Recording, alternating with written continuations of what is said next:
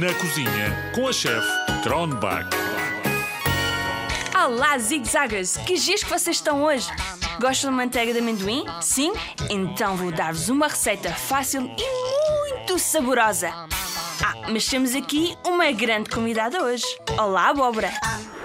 Olá, chefe Kronbach. Chegaste rápido! Oh, claro, vim a rebolar. É a vantagem de ser grande e redonda. Abóbora, abóborinha! De onde vens tu? Eu venho da terra.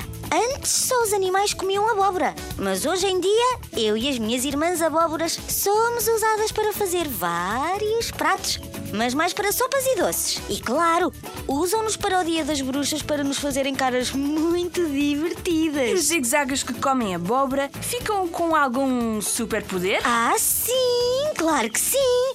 Conseguem ver muito melhor no escuro do que qualquer outro zigue-zaguer. Estão sempre de muito bom humor e as nossas sementes fazem tão bem ao coração. Estou muito impressionada. Eu até te dava uma trinca, mas tens a casca muito dura e usar uma faca parece-me um pouco violento. Ah, Kronbach, mas eu vim prevenida. Eu sei que tu costumas andar a dar trincas nos convidados. Por isso, eu trouxe-te umas sementes de uma abóbora, que era minha irmã. Toma lá. E eu vou rolando, que já está na hora de fazer a sopa. Simpática! Muito obrigada, abóbora. Até um dia destes. Hi, hi! Não tens de quê?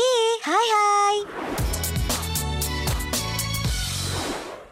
Vamos à nossa receita. Têm todos mangas arregaçadas, avental posto e mãos lavadas? Tomem nota porque vou dizer os ingredientes destes biscoitos de manteiga de amendoim.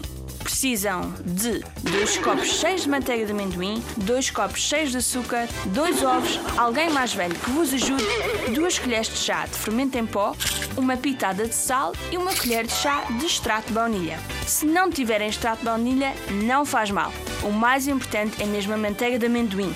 Vão escolher a suave ou a crocante. Eu cá escolhi a suave. Liguem o forno a 175 graus, ponham papel vegetal num tabuleiro. Numa tigela grande, misturem bem a manteiga de amendoim e o açúcar. Ponham agora um ovo de cada vez. Enquanto mexem, ponham o fermento em pó, o sal e a baunilha. Façam pequenas bolinhas de massa e ponham-nas em cima do tabuleiro.